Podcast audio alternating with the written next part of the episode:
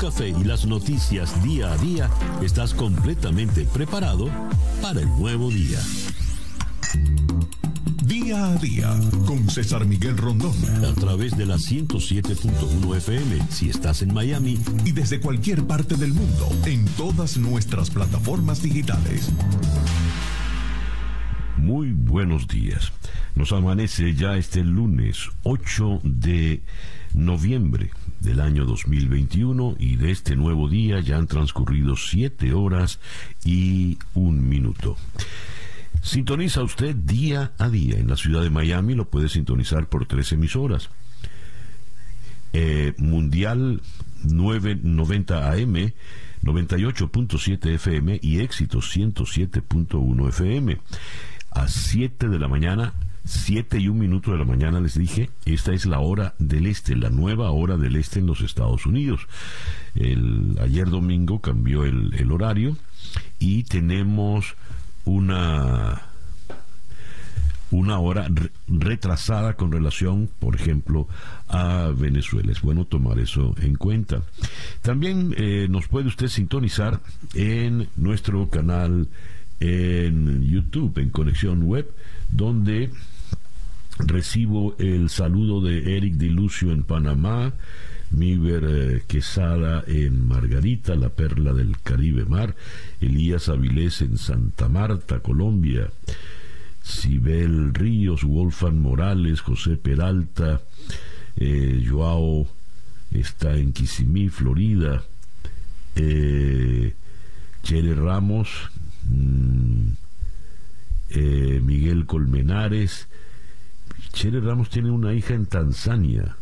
Dios, cómo estamos los venezolanos regados realmente por el mundo. Carlos Cuevas desde Filadelfia, Jorge Galanti, palante como el elefante, así es como lo cantaba, eh, como la cantaba Ismael Rivera. Día a día es una producción de Flor Alicia Anzola para En Conexión Web con... Eh, no leí, perdón, perdón, no leí los amigos en, eh, en el Instagram. Ingrid Nutrition, Betsaida Meléndez en Valencia, Venezuela, Tricolor en Weston, Edison en Puerto Ordaz.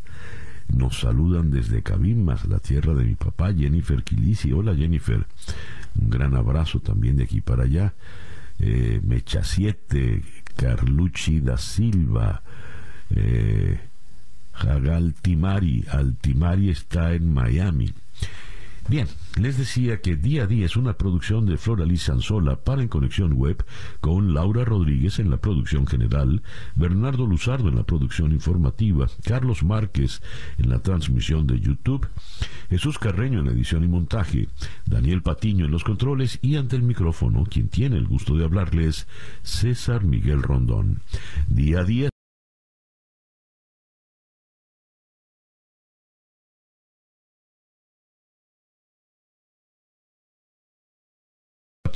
minutos de la mañana. Calendario lunar. Para el día de hoy tenemos a la luna creciente en Capricornio. Es la luna para trabajar en solitario, para eh, dedicarse a todo aquello que requiera mucha concentración, mucha disciplina. Es una luna ideal para recuperar el tiempo perdido. Es eh, la luna para adquirir bienes muebles o inmuebles. Es una luna buena para todo lo que tiene que ver con finanzas, desde estudios financieros hasta planificaciones financieras. Es una muy buena luna, muy propicia para todo lo que tiene que ver con el trabajo artesanal. Sobre todo lo, bueno es eso, recuperar el tiempo perdido. Le recomiendan que inicie una disciplina personal. Luna creciente en Capricornio, Sol en Escorpio, cuando nos amanece este lunes 8 de noviembre del año 2021 y que sea este para todos, en todos los rincones del planeta, el mejor día posible. El reloj indica 7 y 5 minutos de la mañana. Escuchemos ahora el... Eh, reporte meteorológico, el Weather Report, en la voz de Alfredo Finale. Muy buenos días, Alfredo. Muy buenos días para usted, César, y para todos los amigos que están conectados. Bueno, pues después de un fin de semana, primero con lluvias el día viernes, el sábado en la mañana nublados, pero solamente algunas lloviznas muy ligeras y un descenso de las temperaturas tal cual se había estado hablando, sobre todo para el amanecer del día domingo, que quedamos con mínimas entre 56 a 58 grados Fahrenheit. Hoy todavía un amanecer muy agradable para todo el sur de la península, con temperaturas en el rango bajo de los 60. Esto acá en el área de Palm Beach, Broward, Miami-Dade, pero un poco más hacia el norte están mucho más fría. Orlando 54 grados, Tampa 57 y el área de Tallahassee, capital estatal, 37 grados Fahrenheit, que serían alrededor de 3 grados Celsius. Bueno, pues hoy una jornada mayormente soleada, un día prácticamente sin lluvias, así también tendremos el día martes. Luego, para miércoles, jueves, se incrementa la, la posibilidad de lluvias entre un 30 a un 40%. Comienza a llegar un poco más de humedad durante esos dos días, pero llega un nuevo frente, sobre todo para viernes sábado, y volverá a incrementar el potencial de lluvias, no tanto como el pasado viernes que tuvimos hasta un 90% de potencial, sino que para este viernes estaríamos alrededor de un 50% y vuelve el descenso de las temperaturas sobre todo para el día domingo, algo muy similar a lo que pasó la, la pasada semana lluvias no tan, tan, tan generalizadas como el pasado viernes, pero sí llega un débil frente ya prácticamente llegando el fin de semana y para domingo lunes de la próxima semana volveremos a tener otro tiempo fresco acá en nuestra zona. Quiere esto decir que esto es propio de esta época del año, la llegada regularmente de estos sistemas que poco a poco van a ir condicionando el terreno para que sintamos, digamos, un poco más de frío ya para los meses de diciembre y principios de enero. Pero por el momento hoy temperaturas máximas quedando entre 76 a 79 grados y el viento de región noroeste al norte que seguirá trayendo aire fresco a nuestra área. Por supuesto estaremos quedando en algunas localidades incluso por debajo de lo normal para esta fecha. Vamos a disfrutar de este inicio de semana y sabemos ya que para el domingo vuelve a regresar este fresco, frío para algunos, acá a nuestra zona. Muy buenos días para todos. Muchas gracias, Alfredo. Alfredo Finales, el meteorólogo de nuestra emisora hermana, actualidad 1040 AM en la ciudad de Miami. El reloj indica que son las 7 y 8 minutos de la mañana, esto es día a día. Las noticias de hoy en Estados Unidos. Joe Biden aseguró que la adopción de su plan de infraestructura es un avance colosal. Luego de largos y, mes y difíciles meses de muy complicadas negociaciones. Eh, dijo que le promulgaría la ley pronto por un monto de 1.2 billones de dólares que recibió el aval definitivo del Congreso el viernes en la noche, prácticamente en la madrugada del día eh, sábado, con el apoyo de la gran mayoría de demócratas, pero también con el apoyo importante de un puñado de republicanos. Dijo Biden a todos aquellos que se sienten abandonados, y marginados por una economía que cambia tan rápidamente, esta ley es para ustedes. Eh, aseguró eh, Biden, dijo que los empleos se crearán a partir de esta norma, no necesitarán diploma universitario. También se comprometió a hacer que el Congreso vote su plan de reformas sociales y ecológicas, aún bloqueado por las divisiones internas en el cambio demócrata.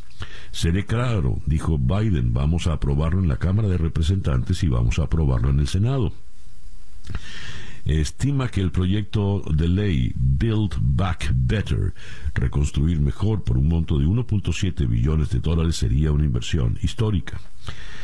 Cuando le preguntaron cuál era la razón eh, de su optimismo, Biden, muy sonriente, dijo, yo, I am the reason. En fin.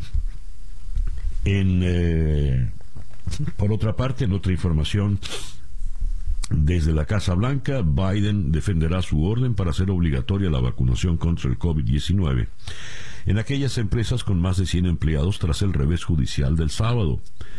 En una entrevista con la cadena ABC, el cirujano general de la nación, Vivek Murthy, dijo que el gobierno de Biden está preparado para defender la orden sobre vacunación que fue bloqueada temporalmente el sábado por la Corte de Apelaciones del Quinto Circuito, con sede en Nueva Orleans. Largas filas en la frontera de México y Estados Unidos a unas horas de la reapertura para extranjeros eh, vacunados. Tras casi 20 meses de cierre por la pandemia de coronavirus, miles de mexicanos se preparan para viajar al otro lado de la frontera en puntos como Tijuana, Reynosa, Matamoros y Nuevo Laredo. Eh, se habla, esta, estas filas son para los que quieran ir sin tener que explicar el motivo, porque durante el cierre parcial de fronteras eh, solo podían venir a Estados Unidos desde Canadá o desde México por vía terrestre los que se consideraban trabajadores eh, esenciales. Ahora, con las nuevas reglas puede venir cualquiera que esté totalmente vacunado eh, contra el coronavirus, puede venir sin importar el motivo de su visita. Y ya que estamos en, en Texas, eh, al otro lado de la frontera, la noticia que ha sacudido por completo a, Estados Unidos, por ejemplo, hoy incluso en el The New York Times, la gran noticia, la policía de Houston preocupada por eh, lo que pudiese ocurrir en el concierto antes de que ocurriese la, la tragedia la tragedia que ocurrió durante un concierto de, eh, hip hop, reggaeton, en fin. Eh, leo aquí, las autoridades quieren ver videos, entrevistar a testigos y revisar los protocolos de los conciertos para determinar cómo murieron ocho personas en un festival de música de Houston cuando los asistentes subieron repentinamente al escenario para ver al rapero Travis Scott. Eh, los funcionarios de la ciudad de Texas dijeron que estaban en las primeras etapas de la investigación del pandemonio que se desarrolló el viernes por la noche en Astro World, un evento de dos días con entradas agotadas en el NRG Park, con una asistencia estimada en 50.000 personas. Eh, dice aquí un, testimonio. Tan pronto salió al, escenario eh, Travis Scott, fue como si una energía surgiera y todo se volvió una locura. Eh, una, eh, de repente te estaban aplastando las costillas, tenías el brazo de alguien en el cuello, intentabas respirar pero no podías. Esto lo dice Niara Goods, una asistente al concierto. Dijo que estaba tan desesperada por salir que mordió a un hombre en el hombro para que se moviera. Los muertos que ocurrieron tenían entre 14 y 27 años. Eh, permanecen muchas personas eh, hospitalizadas. Bien puede ser que esta tragedia sea el eh, resultado de eventos impredecibles, de circunstancias que se juntaron y que no podrían haberse evitado, dijo la jueza del condado Harris, Lina Hidalgo. Pero en otra nota, leo lo siguiente, el jefe de la policía de Houston, Troy Finner, anunció la apertura de una investigación sobre la tragedia en el Astro World, en el que fallecieron ocho personas. Y una de las posibilidades es que alguien estuviera inyectando drogas a otras personas. Escuche, un responsable de seguridad relató que sintió un pinchazo en el cuello mientras intentaba contener o agarrar a alguien y luego cayó inconsciente solo para ser revivido con una dosis del antídoto opioide Narcan, eh, según eh, informó el propio jefe de la policía Finner en La Voz de América. Y lo que se esperaba, demandan a los raperos Travis Scott y Drake por la tragedia en el festival eh, de Houston. Los raperos Travis Scott y Drake han sido demandados por haber incitado al caos después de que ocho personas murieran y decenas resultaran heridas en una estampida humana durante un concierto en Texas, según confirmó ayer el bufete de abogados que representa al demandante. Se trata del bufete de Texas Thomas J. Henry Law. El demandante es Cristian Paredes, de 23 años, que fue uno de los gravemente heridos en el concierto la noche del 5. Eh, Paredes eh, dice la multitud se convirtió en caos y comenzó una estampida. Muchos suplicaron ayuda a los guardias de seguridad contratados por el Live Nation Entertainment, pero fueron todos ignorados. Eh, la demanda contra los raperos refiere otros episodios semejantes de caos en conciertos anteriores, así que por lo visto no fue una novedad. Hoy en primera página del Houston Chronicle, a todo lo ancho del pliego, What Went Wrong, que salió mal en, en el concierto de, de Houston. Están en eso. El reloj indica en este momento 7 y 21 minutos de la mañana. Estas son las noticias de Venezuela. En las noticias que vienen de Washington se me pasó leerles que el presidente Joe Biden acusa a Daniel Ortega de orquestar una pantomima electoral. Mientras eso piensa Biden, en la ciudad de Caracas, eh, Nicolás Maduro dijo, buenas noticias llegan de Nicaragua, buen nivel de participación popular en las elecciones de hoy. El pueblo en paz participando en los centros de votación. Los felicitamos de antemano por esta jornada de paz, de participación. Bueno, entre los cínicos se van entendiendo. El Consejo Nacional Electoral informó que abrirá averiguaciones administrativas a cuatro candidatos y tres partidos políticos que participarán en las elecciones regionales eh, por violaciones a las regulaciones de la campaña. Eh, ¿Quiénes son los, sancionados? Eh, leo acá, la decisión recae sobre el candidato opositor a la gobernación de Miranda, David Uzcategui, y el partido político Compromiso País, COMPA, por el uso de niños en sus piezas de propaganda. El procedimiento también se aplicará al postulado por la oposición de Aragua, Luis Eduardo Martínez, por el uso de símbolos regionales, y a la mesa de la Unidad Democrática, MUD, por la utilización de eh, símbolos nacionales. Igual, hay un procedimiento contra el actual gobernador de Miranda, Héctor Rodríguez, eh, por combinar gestión de gobierno con campaña electoral.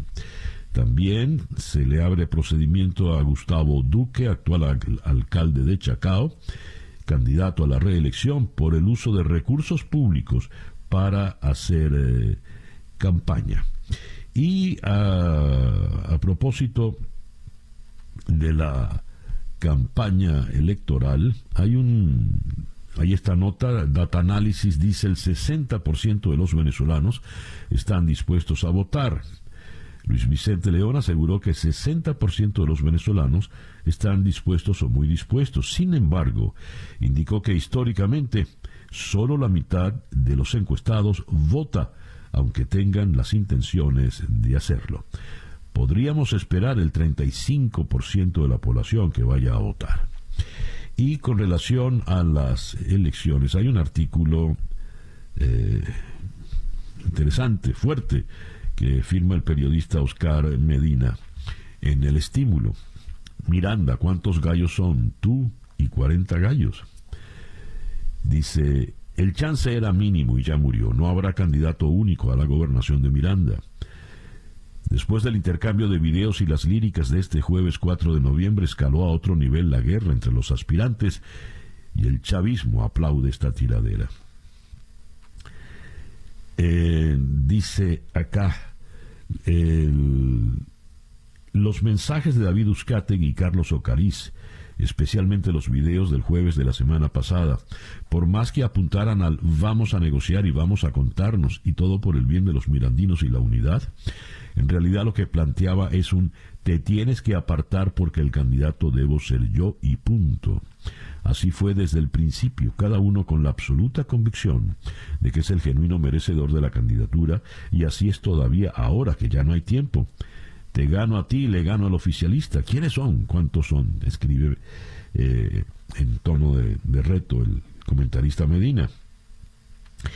Y nos comenta no solo a nivel de la gobernación, al nivel de la alcaldía de Sucre eh, también complican la cosa. Cuando todo parecía indicar que Andrés Chola Schroeter, el candidato de la unidad, contaba con el respaldo unánime para tratar de ganar la alcaldía del municipio Sucre, desde Fuerza Vecinal, que es el mismo partido, el mismo grupo que apoya a Uzcategui, le dijeron, mira, no solo no vas, y se sacaron de la manga a Rosiris Toro, una petareña de pura cepa, como dice en su Instagram, que trabaja con David Uzcategui desde hace al menos un par de años. ¿Puede ella derrotar a José Vicente Rangel Ábalos, candidato del PSUV? Seguramente no. ¿Puede Chola imponerse a la reelección de Rangel Ábalos?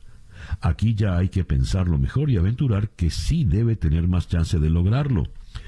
Aunque las posibilidades pueden reducirse si hay otra opción por ahí que se traduzca en una fuga de votos.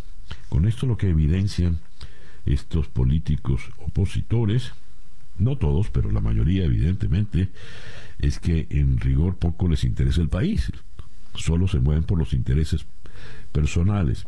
Y amigos de Caracas y el centro del país, Hidrocapital, mm, dijo que el servicio de agua será interrumpido por 48 horas. Si se interrumpe normalmente por más de 48 horas sin anuncio, se imaginará usted ahora que llegó el anuncio. El reloj indica 7 y 26 minutos de la mañana. Escuchas día a día con César Miguel Rondón. A ver, nuestra agenda para el día de hoy. Vamos a comenzar en Managua con eh, el analista político Eliseo Núñez para analizar las, eh, la farsa electoral del día de ayer. De Managua iremos a Madrid para conversar con Joaquín Gil, periodista de El País. En El País se publicó que jerarcas chavistas usaron a un joyero del centro comercial San Ignacio en Caracas para blanquear 5 millones y medio de dólares en la compra de 250 relojes Rolex y Cartier vinculados a a PDVSA vinculados a Rafael Ramírez. De Madrid iremos a Washington para conversar con Rafael Cox Alomar, eh, abogado constitucionalista. La Corte de Apelaciones del Quinto Circuito en Nueva Orleans falló en contra de la orden del presidente de hacer obligatoria la vacunación contra el COVID a aquellas empresas con más de 100 empleados. Eh, ya habíamos leído previamente que el presidente quiere eh, revertir esta medida. ¿Cómo puede funcionar esto? Después iremos a Quito para conversar con Arturo Moscoso Moreno, politólogo.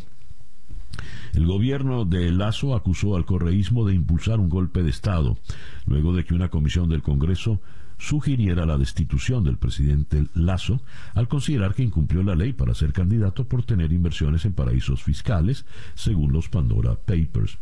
De Quito iremos a Córdoba, España, para conversar con Victoria Silva Sánchez. Eh, quien es especializada en seguridad internacional. El primer ministro iraquí, Mustafa al-Kadhimi, pudo escapar de un intento de asesinato después de que unos drones cargados de explosivos apuntaran a su residencia en Bagdad. Y eh, cerraremos acá en Miami con Jorge Cancino, el editor de inmigración de Univisión.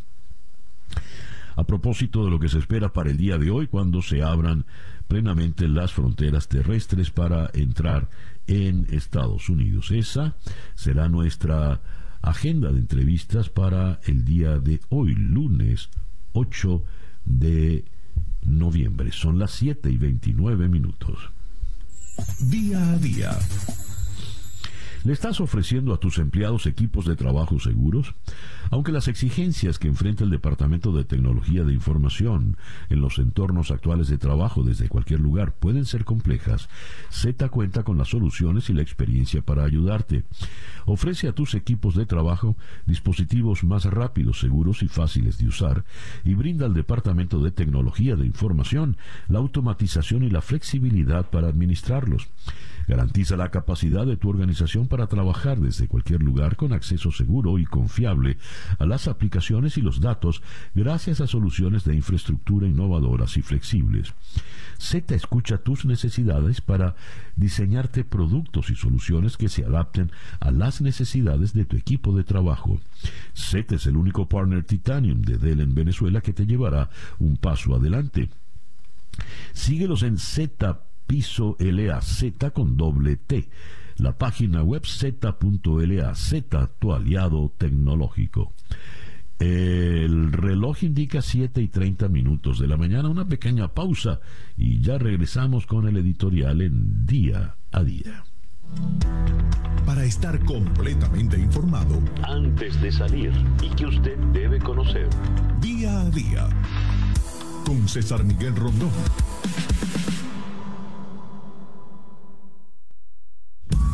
Escuchas día a día con César Miguel Rondón. Son las 7 y 33 minutos de la mañana. Esta tarde a las 7 hora del este, en conexión por TVV Network, conversaremos con Pablo Pardo, corresponsal del Mundo de Madrid en Washington, a propósito de lo que representa eh, que el Congreso finalmente le haya aprobado el plan, la ley de infraestructura. Luego, en un sitio indefinido por razones de seguridad, conversaremos con la periodista Sebastiana Barraes a propósito de las estrategias que está manejando el régimen a lo interno en sus cuerpos de seguridad para burlar a la Corte Penal Internacional. En Managua conversaremos con el periodista Maynor Salazar para eh, analizar la situación luego de la farsa electoral de ayer y cerraremos en la ciudad de Los Ángeles con eh, el ilustrador David Calcaño, director del videoclip Have Yourself a Merry Little Christmas, con la voz de Frank Sinatra. Ello será esta tarde a las 7 horas del este en conexión por TVV Network. Canal 427 en DirecTV, 654 en Comcast, 934 en Charter Spectrum, 411 en Blue Stream, 250 en Atlantic Broadband. El reloj indica en este momento las 7 y 34 minutos de la mañana. El editorial con César Miguel Rondón. Ayer escribió Michelle Cottle en la edición dominical del The New York Times la Semana de la Infraestructura se convirtió en una broma corriente durante la presidencia de Donald Trump, debido a su constante invocación del concepto y su total incapacidad para cumplirlo. Durante meses, el público ha sufrido la visión desalentadora de los centristas y progresistas del partido, atacándose unos a otros por este anteproyecto de ley y el plan Build Back Better, al que había estado vinculado. Ambos proyectos de ley han experimentado múltiples experiencias cercanas a la muerte, escribía Cottle, y muchos, muchos estadounidenses estaban comenzando a dudar de que los demócratas tuvieran lo necesario para hacer algo. Pero poco antes de la medianoche del viernes, la Cámara aprobó el paquete de infraestructura bipartidista de un billón de dólares en una votación de 228 a 206 incluidos 13 republicanos, en una era de bipartidismo paralizante. Con el proyecto de ley en camino al escritorio del presidente Biden, declaró este el sábado por la mañana que el gasto era una inversión única en una generación. Y con razón, nos explican en el The New York Times. Esta es una victoria, una gran victoria para Estados Unidos. Biden dijo, se trata de una inversión única en una generación que creará millones de puestos de trabajo modernizará nuestra infraestructura, convertirá la crisis climática en una oportunidad y nos pondrá en el camino para ganar el siglo XXI. Estamos creando más empleos, empleos que no se pueden subcontratar y van a transformar nuestro sistema de transporte. Para todos ustedes en casa que se sienten abandonados y olvidados en una economía que está cambiando tan rápidamente, este proyecto de ley es para construir a Estados Unidos y debería haberse aprobado hace mucho tiempo. No creo que sea una exageración decir que como nación hemos dado un paso monumental hacia adelante. El proyecto proporcionará cerca de 600 mil millones en nuevos gastos federales durante la próxima década, en una cornucopia de delicias de infraestructura carreteras, ferrocarriles, puertos, sistemas de agua, puentes, represas, aeropuertos, banda ancha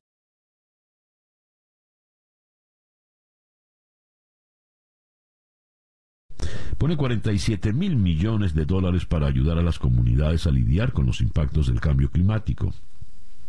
Se crearán empleos, la gran mayoría de los cuales, según el presidente, no requerirían título universitario. Este es un plan de trabajo manual para reconstruir a Estados Unidos. Eh, esto pues le llega a, a Biden en un momento importante cuando como han observado los analistas en Washington, D.C., su popularidad venía en caída libre.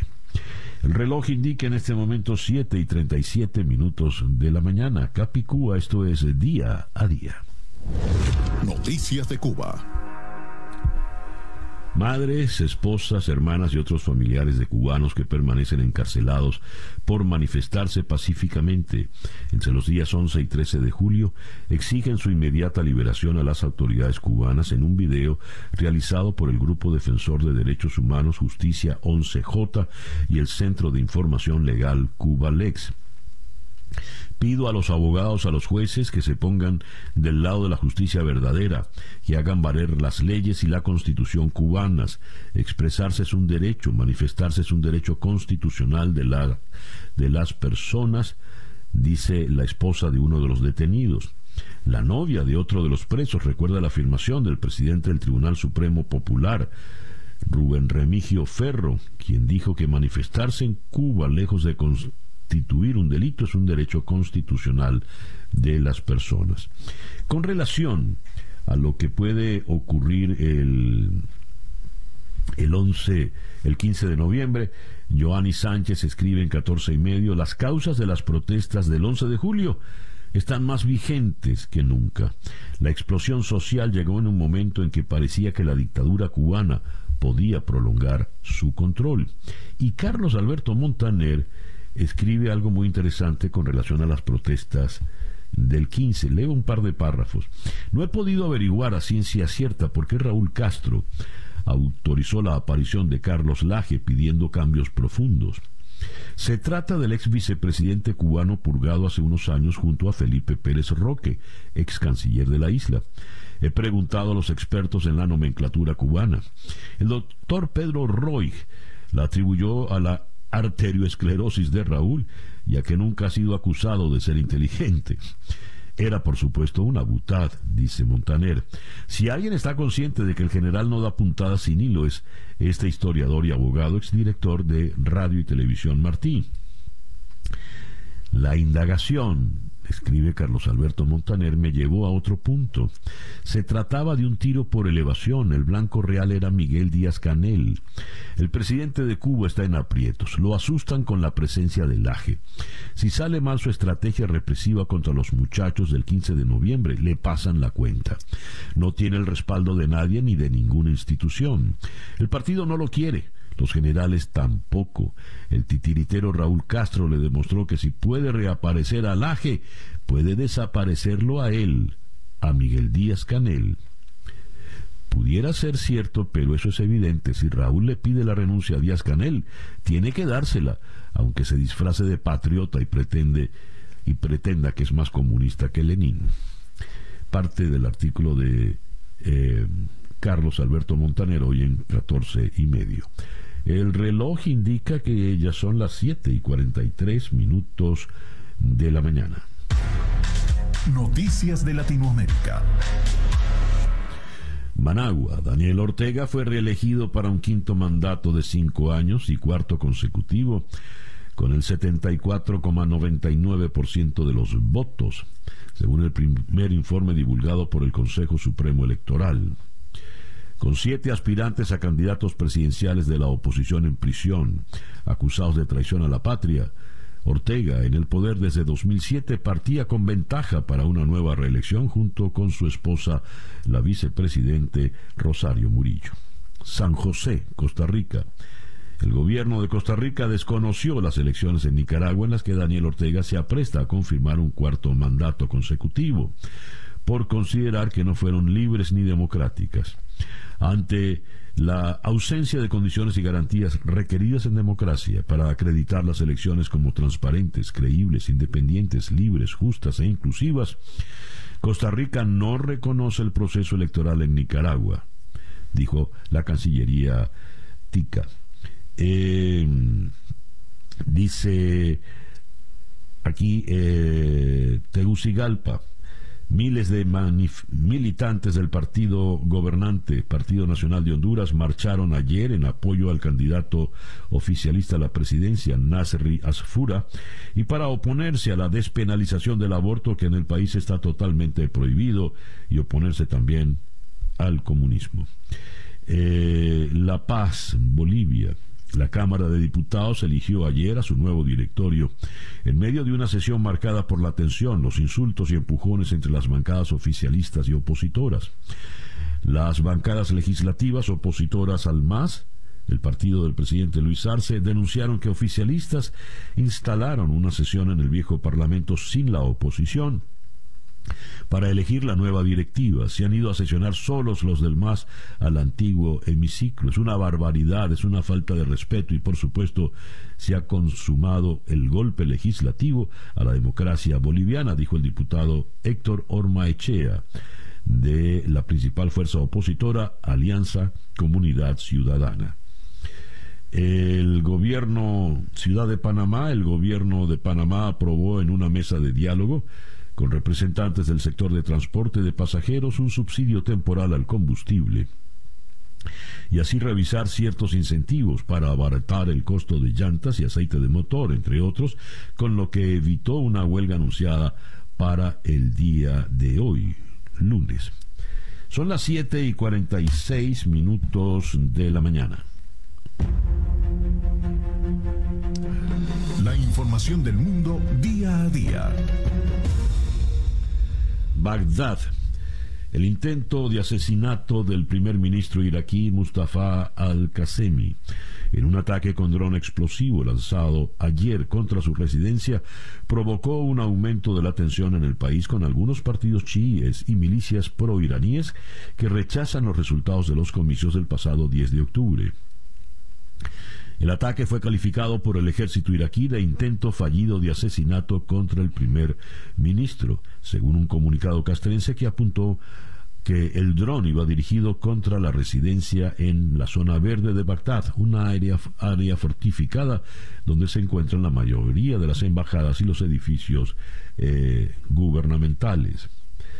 Addis Abeba, Etiopía. Miles de manifestantes salieron ayer a las calles de la capital etíope en una muestra de apoyo al gobierno y las Fuerzas Armadas de Etiopía.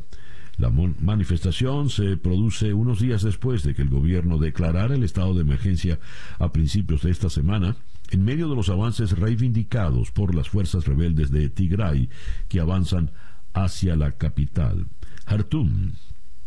Las fuerzas de seguridad de Sudán apresaron a manifestantes y arrestaron a más de 100 personas ayer domingo en la capital, Jartum, en la más reciente represión contra los manifestantes pro democracia tras el golpe militar del mes pasado. El ejército tomó el poder el 25 de octubre, disolvió el gobierno de transición y arrestó a decenas de funcionarios y políticos. El, el, golpe de Estado ha provocado críticas internacionales y protestas masivas en las calles de Jartum y en otras partes del país. Varsovia. El Ministerio de Salud de Polonia emitió ayer instrucciones a los médicos del país confirmando que es legal terminar el embarazo de una mujer si la salud o la vida de la madre corre peligro, en medio de gran confusión sobre una nueva ley que restringe el derecho al aborto. El boletín entregado a los obstetras ocurre en medio de un gran revuelo nacional por la muerte de una mujer de 30 años de edad cuyo embarazo estaba sufriendo complicaciones. La mujer falleció en septiembre, pero apenas hace unos días se hizo pública. Los médicos en el hospital de... Eh, disculpen, esto es impronunciable. Son como ocho vocales y apenas dos ocho consonantes y apenas dos vocales, I y A. Se abstuvieron, los médicos en todo caso en esta ciudad, se abstuvieron de practicarle un aborto, a pesar de que el feto carecía de líquido amniótico. Increíble. Eso lo dijeron familiares y abogados. Son las 7 y 49 minutos de la mañana acá en día a día. El reloj indica 7 y 53 minutos de la mañana.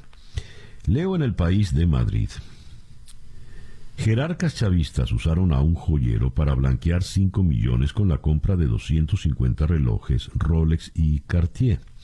Una jueza andorrana investiga por lavar fondos a uno de los dueños de la joyería Daoro en Caracas, una joyería de lujo en el centro comercial San Ignacio. Se trata de Habib Ariel Coriat Harrar, de 50 años, quien está siendo investigado por un presunto delito de blanqueo de capitales por la jueza andorrana Stephanie García. Después de que los funcionarios de la Unidad de Inteligencia Financiera de Andorra descubrieran el inexplicable flujo de dinero que entró en la cuenta que manejó en la banca de Andorra y que figuró a nombre de una sociedad radicada en el paraíso de las Islas Vírgenes Británicas.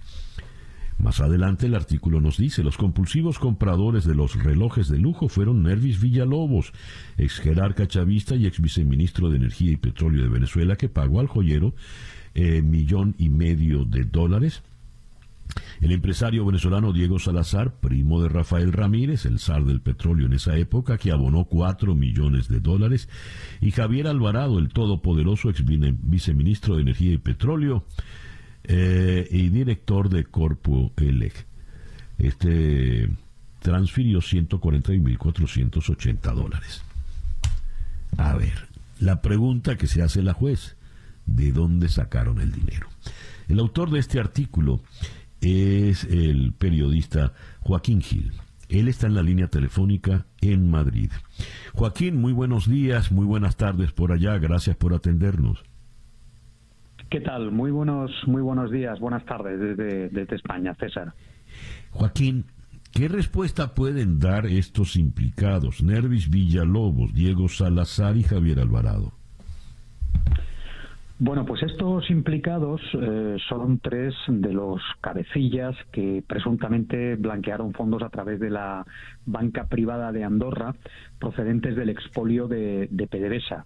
En esa mecánica de blanqueo de fondos, en esos sistemas que utilizaron pues para legalizar el dinero ilícito que supuestamente percibieron del, del saqueo de, de la petrolera estatal venezolana, lo que contamos en el país es que una de sus últimas tretas fue utilizar a un joyero de, Caracas para, a través de la compra de relojes eh, de lujo, eh, intentar blanquear los fondos de, este saqueo.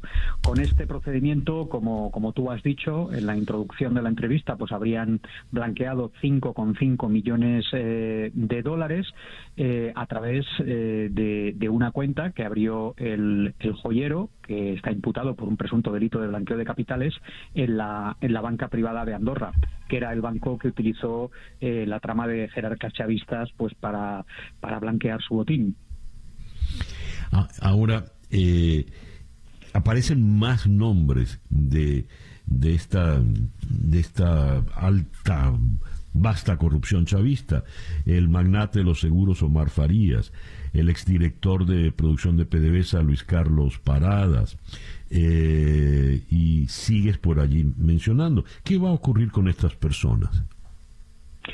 Bueno, estas personas, la mayoría están, están procesadas por un presunto delito de, blanqueo de, capitales, están siendo investigadas en, Andorra, pero algunas de ellas también están siendo investigadas en otros países, como por ejemplo es el caso de, Javier eh, Alvarado, el todopoderoso viceministro de Energía y Petróleo y director, como tú has dicho, de la empresa pública eléctrica venezolana eh, Corpoelec, eh, precisamente por causas que están vinculadas al saqueo millonario de PDVSA. ¿no?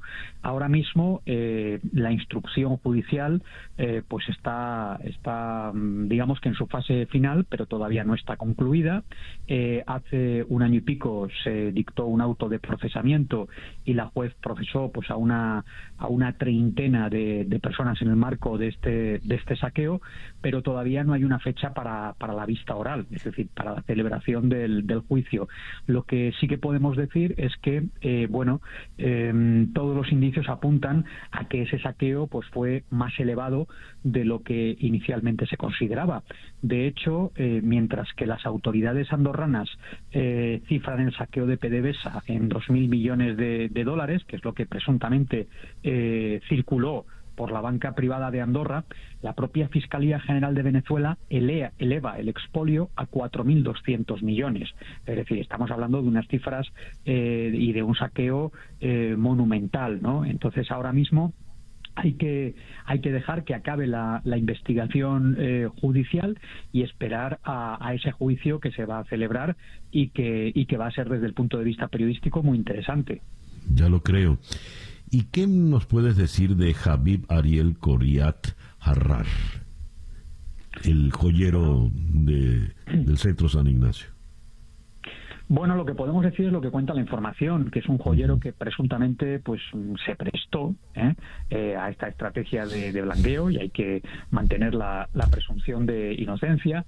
La investigación judicial considera que que no está acreditado o que o tiene dudas de que esas ventas de relojes de lujo se pudieran se pudieran haber hecho realmente y, por eso pues eh, lo, ha imputado por un presunto delito de blanqueo de capitales por haber lavado supuestamente 5,5 eh, millones eh, de, euros no hay que decir que este artículo que publicamos José María Irujo y yo en, en el país es una continuación de otro artículo que publicamos hace tres años aproximadamente titulado El tren de lujo de la trama chavista donde hablábamos que este mismo grupo de personas pues habían gastado 10 millones de, de dólares entre 2007 y 2012 en bienes de lujo, bienes que iban pues desde, mm, desde obras de arte donde se gastaron dos millones hasta joyería, eh, hasta trajes a medida donde se gastaron casi eh, un millón de, dólares.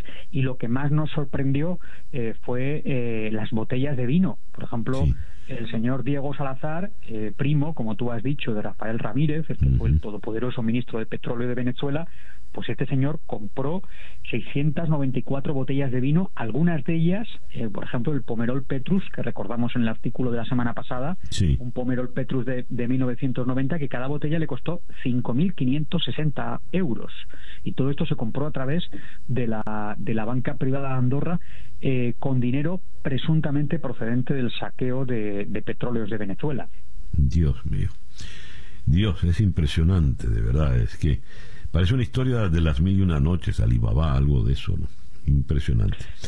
Así es, así es. Sí, sí, es una historia totalmente eh, sorprendente, eh, esperpéntica y cómo pues la, la cleptocracia de, un país eh, que tiene sumido al país pues en, la miseria se llena los bolsillos mientras hay una parte muy importante de la, de la población que lo está pasando mal. Pero hay que decir, hay que decir, en honor a la verdad, que la Fiscalía General de Venezuela está empujando la causa tanto la causa que hay en Andorra como la causa, por ejemplo, vinculada también a algunos jerarcas chavistas en la Audiencia Nacional, que es un tribunal muy importante de, España, eh, pues la Fiscalía está, está empujando. No sabemos muy bien si es eh, porque realmente hay una voluntad de investigar o porque todos estos señores forman parte del anterior gobierno de Hugo Chávez y no del Ejecutivo de, Maduro. En cualquier caso, como digo, hay que ser honestos y, ahora mismo Venezuela, eh, a través de la Fiscalía, Fiscalía está, está empujando esta investigación. Buen punto aclarar eso. Joaquín, te agradezco mucho que nos hayas atendido en esta mañana. Es un placer. Pues saludos desde España. Joaquín Gil, eh, periodista del país, el autor de este reportaje que acabamos de comentar. Nos pasamos par de minutos, son las 8 y 2, pequeña pausa y ya regresamos en día a día. Para estar completamente informado, antes de salir y que usted debe conocer. Día a día, con César Miguel Rondón. 8 y 7 minutos de la mañana habíamos leído que el presidente Biden había condenado las elecciones en Nicaragua eh, porque las consideró una pantomima electoral y con la misma en Venezuela Nicolás Maduro dijo buenas noticias llegan de Nicaragua, buen nivel de participación popular en las elecciones de hoy, el pueblo en paz participando en los centros de votación. Nos felicitamos de antemano por esta jornada de paz la diferencia abismal de 180 grados entre una postura y otra nos puede dar una referencia real de lo que ocurrió y sigue ocurriendo en Nicaragua. Vamos hasta la ciudad de San José de Costa Rica, donde en el exilio está el doctor Álvaro Leiva Sánchez, nicaragüense, secretario ejecutivo de la Asociación Nicaragüense Pro Derechos Humanos y delegado de la misión para Centroamérica y Estados Unidos de Canadian Human Rights International. Doctor Leiva Sánchez, muy buenos días. Gracias por atendernos. Muy buenos días. Gracias, señor Rondón, por darnos la oportunidad de esta intervención. ¿Qué información le ha llegado a usted de, última hora y de buena fuente de la situación actual en, en, eh, en Nicaragua, en Managua puntualmente? Porque no hay noticias. Lo que pasó en el día de ayer se esperaba perfectamente. ¿Qué información maneja en este momento? Bueno, lo que sucedió ayer en Nicaragua es lo que nosotros estábamos esperando.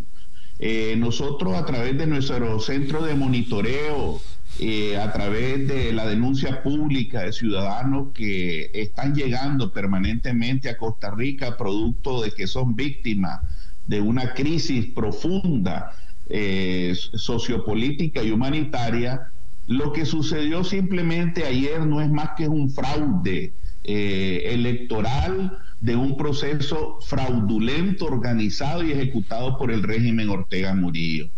Eh, hay que estar claro que lo que ha sucedido ayer es el, el mayor delito de la historia de Nicaragua, que es el fraude, que nosotros consideramos como derecho humano, ¿verdad? Que está contemplado en todas las legislaciones de tipo penal del mundo. Eh, lo cual se deriva como consecuencia o lógica eh, el hecho de quien comete este fraude, que es Daniel Ortega Saavedra y su esposa y todos sus colaboradores delincuentes como tal, deben de ser duramente castigados de acuerdo con las leyes.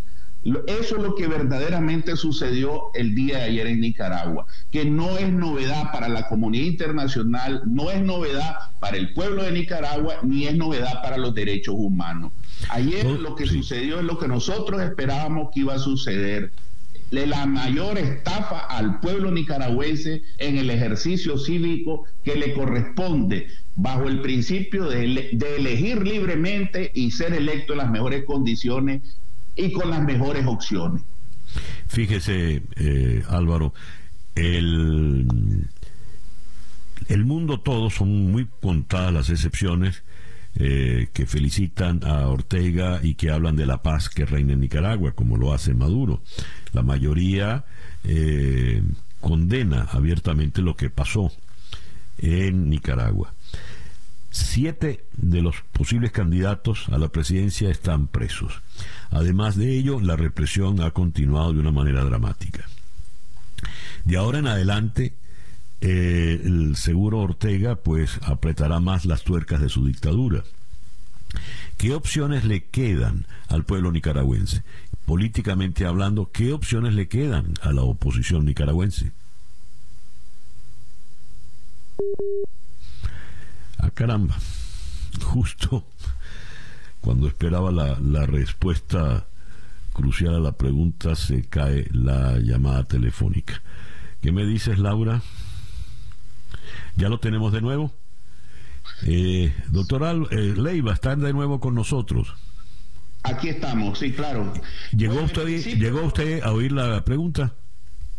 Eh, si quiere me la reformula, por favor. no, la, pregunta era, era muy sencillo, se la resumo. a partir de ahora seguramente Ortega y Murillo apretarán más las tuercas de la dictadura y con la dirigencia política presa, eh, ¿qué opciones le quedan al pueblo nicaragüense? ¿Qué opciones le quedan políticamente a la oposición nicaragüense? Bueno, en principio hay que, estarse, hay que estar claro que los que lograron felicitar a Ortega como Maduro de Venezuela y otros dictadores que están en, el, en el ámbito político mundial son delincuentes igual que él. Los únicos que han felicitado a Ortega son los delincuentes dictadores que llevan su misma línea totalitaria. Ahora bien, nosotros ayer en un, en un claro mensaje, pronunciamiento como organismo de derechos humanos, nosotros nos definimos, ¿verdad?, que el, ayer marcaba un antes y un después. Si bien es cierto, Ortega va a recrudecer sus violaciones a los derechos humanos, también nosotros como derechos humanos, junto a la comunidad internacional, junto al exilio organizado, vamos a ejercer más presión. ¿Qué es lo que le queda ahora al pueblo de Nicaragua?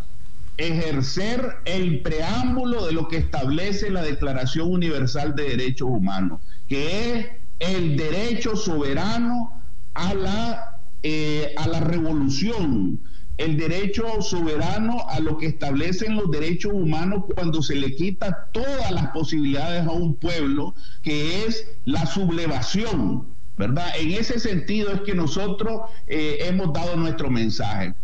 Cerrándole todos los espacios, como hizo ayer Ortega, el día de ayer al pueblo de Nicaragua, nosotros eh, eh, estamos, hemos dicho y alertado a la comunidad internacional que ponga mucha atención sobre el tema de lo que va a marcar eh, de ahora en adelante eh, la situación crítica sociopolítica y humanitaria en Nicaragua. Álvaro, muchísimas gracias por atendernos en la mañana de hoy. Gracias a usted.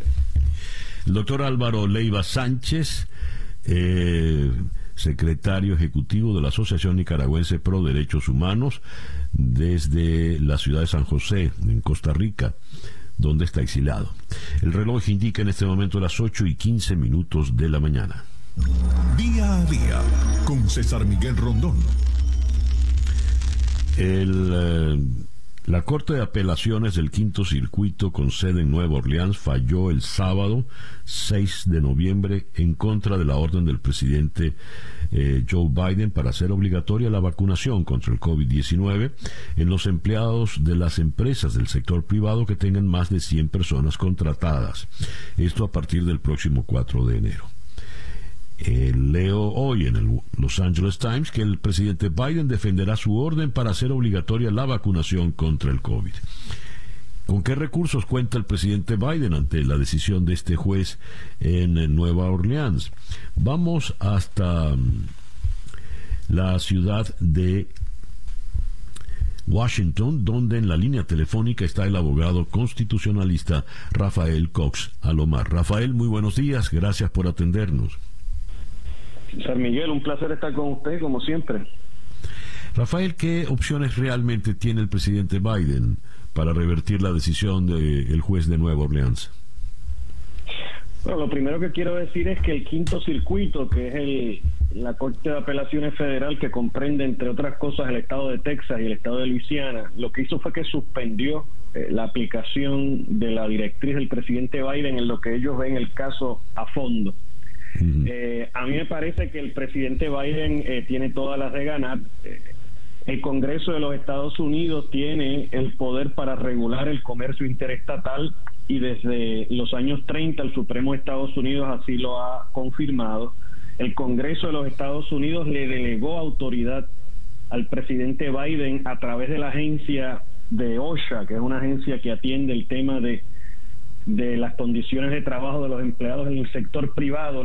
Esa legislación del Congreso le delega la autoridad al presidente y es esa, en función de esa autoridad que el presidente ha emitido esta directriz. Así que me parece a mí que esto es simplemente un intento de unos gobernadores republicanos que ideológicamente entienden que esto es un asalto a las libertades individuales de la gente, pero en una situación de emergencia como esta queda claro, conforme la ley federal y conforme los propios precedentes del Tribunal Supremo, que el Congreso de Estados Unidos tiene autoridad para hacerle esa delegación de poder al presidente y para que el presidente entonces pueda emitir esta directriz. Así que todo esto eh, me parece a mí más que una cuestión estrictamente constitucional, es un ardid ideológico de unos cuantos que no quieren allanarse al, al ordenamiento tal cual existe en Estados Unidos en este momento. A ver, eh, ¿qué pasos procederían a partir del día de hoy? Bueno, el quinto circuito va a ver este pleito a, fondo y de ahí posiblemente entonces se eleve eh, al Tribunal Supremo de los Estados Unidos. Eh, tal parecería que todos los caminos conducen al Tribunal Supremo de los Estados Unidos, eh, que tendría entonces que, que atender este asunto eh, uno entendería lo más pronto posible, ¿verdad? Ellos en este momento están activos, están en el término, el tribunal comenzó el término de ellos el 4 de octubre, van a estar activos hasta junio del 2022, están en este momento precisamente viendo una serie de casos, desde casos de aborto hasta casos de segunda enmienda. Eh, pero a mí me parece que a mediano plazo el presidente Biden debe de prevalecer en esta disputa con estos gobernadores. Muy bien. Rafael, muchas gracias por atendernos en esta mañana. Hombre, ha sido un placer, un placer. Rafael Cox Alomar es abogado constitucionalista. Nos habló desde la ciudad de Washington. Son las 8 y 19 minutos de la mañana acá en Día a Día. 8 y 22 minutos de la mañana acá en Día a Día. El gobierno de Ecuador acusó al correísmo de impulsar un golpe de Estado luego de que una comisión del Congreso sugiriera la destitución del presidente Guillermo Lazo al considerar que incumplió la ley para ser candidato por tener inversiones en paraísos fiscales, hecho señalado en los Pandora Papers. Ahondemos en este tema, vamos hasta la ciudad de Quito, donde en la línea telefónica está el politólogo y abogado Arturo Moscoso Moreno. Arturo, muy buenos días, muchísimas gracias por atendernos en esta mañana. Eh, muchísimas gracias, César Miguel, por la invitación. Un gusto estar aquí. Un saludo a, quienes nos escuchan. Eh, Arturo, habíamos escuchado, tan pronto surgió la mención del presidente Lazo en los Pandora Papers que eh, el presidente no le preocupaba mayormente esto porque él había expuesto todas sus inversiones previamente y todas sus cuentas e inversiones, habida cuenta que se trata de un banquero, de un empresario, estaban perfectamente en regla. Si es así, ¿por qué ahora lo que definen como el correísmo le está inculpando y se está pidiendo su destitución? Porque es un claro intento de desestabilización, César Miguel, eso es obvio, ¿no? Eh, Guillermo Lazo, como tú bien señalas, eh, ya, ya hizo una declaración previamente a, la inscripción de su candidatura, eh, en la que declaraba que no tenía bienes en paraísos fiscales y el correísmo impugnó la candidatura justamente acusándole de eso y nunca lo pudo demostrar y por eso Guillermo Lazo pudo pudo inscribirse y pudo y pudo ser presidente al final. Entonces lo, lo, que se intenta aquí a través de estos de estos Panama Papers donde absolutamente no hay nada que, que demuestre que Guillermo Lazo tiene paraísos fiscales es un claro intento de, de desestabilización nuevamente no un informe además muy mal hecho, no solo, no solo en lo jurídico, que, que, es grave, sino también en lo, en lo estructural, en lo gramatical, en lo, en, hasta con unas faltas ortográficas espantosas, ¿no? Eh, a través de una comisión de, de, la Asamblea Nacional que no tiene la, la competencia como para realizar ese, ese tipo de informe. Eh, y, y claro, ¿no? O sea, ¿qué está detrás de esto? Nuevamente, un intento de desestabilizar por parte del, del correísmo, ¿no? Del que incluso, ojo, ¿no? Del que incluso ya se han desmarcado el, el, Partido Social Cristiano, que también está en la oposición, e, e incluso la izquierda democrática, ¿no? Aquí simplemente está eh, UNES del correísmo y, cierto sector radical de, de, Pachacutic, ¿no? El partido que es del brazo político de, la, de, la CONAI, de la organización indígena. El, comunicado del gobierno, del Ministerio de Gobierno, dice, ante pretensiones golpistas, el gobierno nacional hará uso de todas las herramientas legales y constitucionales para enfrentar la ambición de ciertos sectores políticos. Ecuador necesita avanzar por el camino de la democracia. ¿Qué implica, qué significa el uso de todas las herramientas legales y constitucionales? ¿De qué están hablando en este comunicado? Bueno, veamos cómo evoluciona, ¿no? Si este informe es conocido en el pleno, necesita necesita la votación de los de dos de los eh, tres tercios de la de la asamblea para una posible llamado a juicio político. Em, veamos si es que hay primero el juicio político o, el intento de, de, hacer una, una muerte cruzada, que también es otra herramienta que se tiene en, en, en la Constitución ecuatoriana. Eh, y si es que esto sigue, sigue ese camino, que es el que pretende el correísmo, pues el gobierno tiene la posibilidad también de, de por su parte, llamar a una muerte cruzada, ¿no? Eh, y, y, puede hacerlo inmediatamente, porque no necesita ni siquiera eh, una, un pronunciamiento previo de la Corte Constitucional, como es en, como es en el otro caso, que, que porque hay dos, dos casos en los que puede llamar a muerte cruzada, y con eso les manda pues a todos estos golpistas de la casa antes de antes de que ellos pretendan dar un golpe, ¿no? Sí, Arturo, nuestra audiencia se reparte por muchas partes en el mundo donde el término muerte cruzada no es, no es familiar. ¿Podrías explicarnos en qué consiste, cómo se entiende en Ecuador? Claro, por supuesto. Es una es una prerrogativa que tiene tanto el ejecutivo, el presidente de la República, de destituir eh, a, lo, a, la, a la asamblea por eh, arrogarse funciones que no le corresponden o por eh, bloquear el Plan Nacional de Desarrollo. Cuando esto sucede, la asamblea, los asambleístas van inmediatamente a su casa y el presidente se queda gobernando por decreto un número de meses que no está determinado hasta que se convoque a nuevas elecciones, en donde se someten a elecciones todos, los asambleístas e incluso el presidente en función.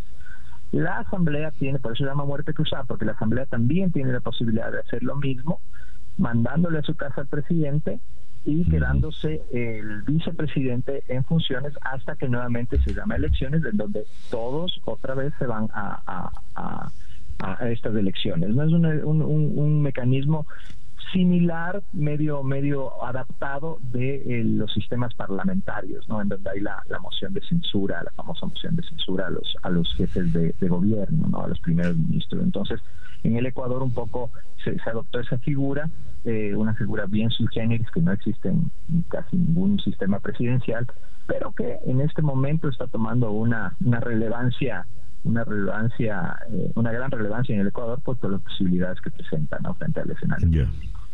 Arturo, muchísimas gracias por atendernos en esta mañana. No, encantado, siempre a las órdenes, un gusto. Arturo Moscoso Moreno es politólogo, abogado y profesor universitario. Nos habló desde la ciudad de Quito. 8 y 28, Capicú. Hacemos una pequeña pausa y ya regresamos en conexión.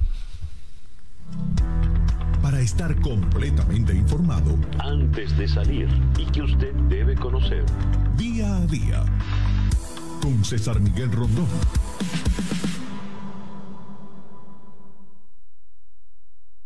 8 y 35 minutos de la mañana acá en día a día.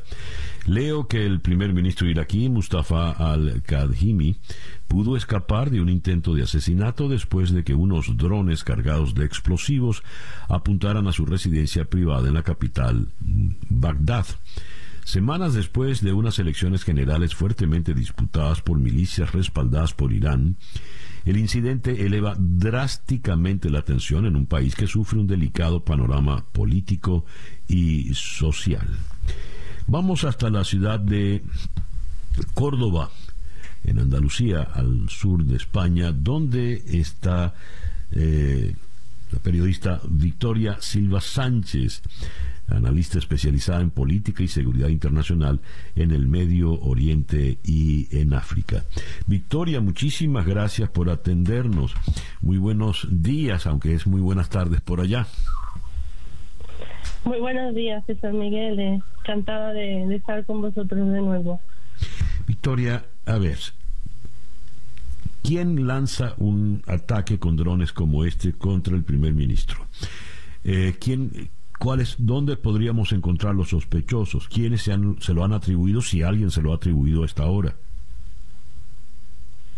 Pues la verdad es que no, que nadie se ha atribuido el ataque, con lo cual hay bastante confusión al respecto, ¿no? Entonces, bueno, eh, lo lógico sería pensar, ¿no? Que todas estas milicias proiraníes que están bastante descontentas con los resultados de, las elecciones que, tuvieron lugar hace unas semanas serían las autoras, pero la verdad es que no. De hecho, estas milicias lo que están haciendo es eh, acusar al propio primer ministro de haber eh, fabricado el ataque para, para hacerse la víctima, ¿no? Y así pues em, como poder poner freno a las protestas que están teniendo por, por parte de estas eh, milicias pro-iraníes y, cargarle a ellas la culpa, ¿no? Entonces está habiendo como una cierta guerra dialéctica entre, entre los dos bandos para, para echarse la culpa unos a otros sobre, sobre el ataque y, nada, lo cierto es que, bueno, creo que Estados Unidos o su personal van a intentar respaldar para averiguar quién,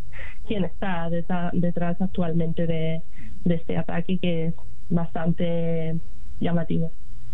Es, eh, un poco rocambolesco eso de que el propio primer ministro se lance un ataque con drones y salga ileso. ¿Es rocambolesco o no? ¿O eso sería perfectamente posible en la actual situación de, de Irak, eh, Victoria. Bueno, lo cierto es que nada es descartable, desde luego, aunque honestamente yo creo que esto es como ir demasiado lejos, ¿no? Porque al final, bueno, pues al final sí que ha habido heridos, o sea, el primer ministro no, pero sus guardaespaldas sí han salido heridos y además en su propio domicilio, pues me parecería demasiado arriesgado, ¿no? Como, como estrategia política hacer esto, con lo cual realmente habrá que ver eh, finalmente si esta investigación llega a algún lugar y ver quién, quién ha estado detrás de, de este ataque, pero no sé, parece dejar entrever, ¿no? Que que desde luego es alguien que tenía suficientemente poder ¿no? y tenía la tecnología y, capaz de entrarla en la zona más vigilada de, de Bagdad y, y, del país, con lo cual tendremos que estar atentos para ver quién, finalmente podrá estar detrás de, de, este, de estos hechos.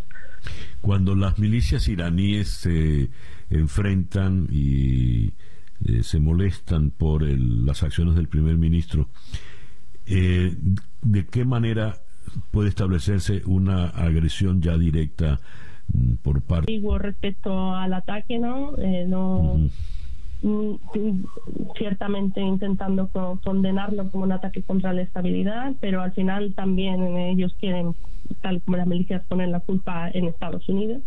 Eh, yo no, no creo que Irán pueda atacar directamente a Irak. De hecho, este, este el primer ministro actual, eh, es el candidato de consenso establecido entre Irán y Estados Unidos hace un año, con, lo cual, bueno, también están ciertamente ahí ciertamente cogidos por por por los no sé, por los pies diríamos pero pero em, lo cierto es que sí, las, las, milicias pueden intentar eh, o podrían llegar a, cometer violencia. Bueno, de hecho, lo han hecho. Lo que pasa es que, que están intentando eh, controlar la, la, situación lo máximo posible para que no, no lleve a una escalada más de la violencia después de, de los resultados de estas elecciones. Pero. Eh, sí que el descontento parece parece estar ahí porque este primer ministro pues está intentando llevar a cabo una estrategia como más, nacionalista del país, ¿no? De intentar buscar lo que es beneficioso para los propios iraquíes, no solo intentar contentar a, los distintos patrones regionales, sino realmente qué es lo que puede ver el país eh, para él y, entonces pues a Irán algunas cosas no, no le están haciendo mucha gracia, pero eh, de ahí a, llegar a, a, movilizarse contra Irak lo veo lejos porque ni siquiera cuando, cuando el, el general iraní Qasem Soleimani fue abatido el año pasado tampoco hubo ese, esa respuesta militar contra, contra el país, pero sí que el riesgo siempre está ahí de, que las, milicias puedan, puedan pasar de, las protestas y las reclamaciones a otra nueva escalada de, de violencia. Victoria, muchísimas gracias por atendernos en el día de hoy. Muchísimas gracias a vosotros y buen día para, para todos los oyentes allí. Gracias. El reloj indica que son las 8 y 45 minutos de la mañana. Luego este despacho que llega desde San Diego. Las comunidades a ambos lados de la frontera eh, de Estados Unidos con México se preparan para un tránsito intenso y largas esperas en los puertos de ingreso. Hoy, lunes, cuando Estados Unidos reabra sus fronteras terrestres a los viajes no esenciales, después de casi 20 meses de restricciones por el COVID-19. ¿Qué ocurre a partir del día de hoy? ¿Cuál es la situación? En la ciudad de Miami está Jorge Cancino, quien es el editor principal de temas de inmigración en Univisión. Jorge, muy buenos días. Muchas gracias por atendernos.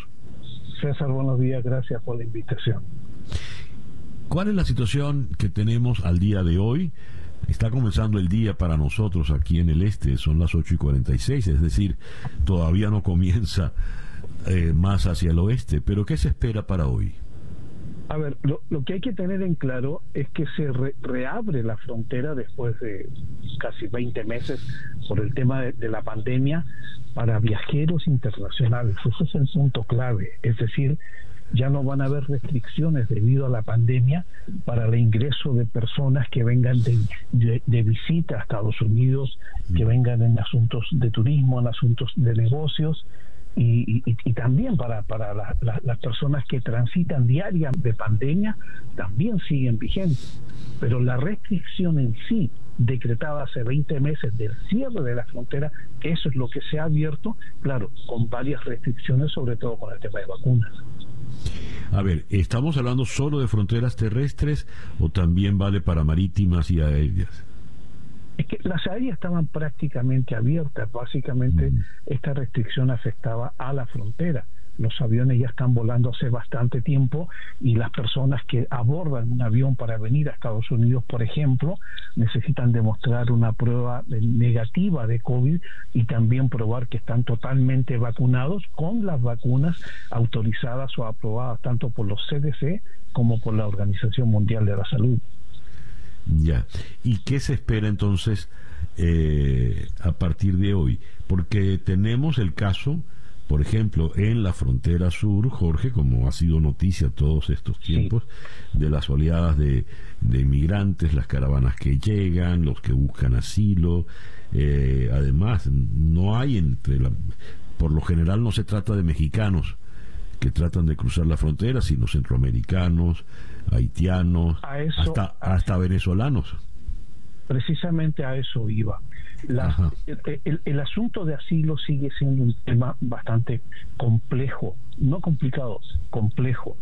Uno, por las restricciones de asilo y dos, por las políticas que están activas para eh, que ordenan la política de asilo del gobierno de Biden por ejemplo, está vigente el título 42, eso no, no va a cambiar.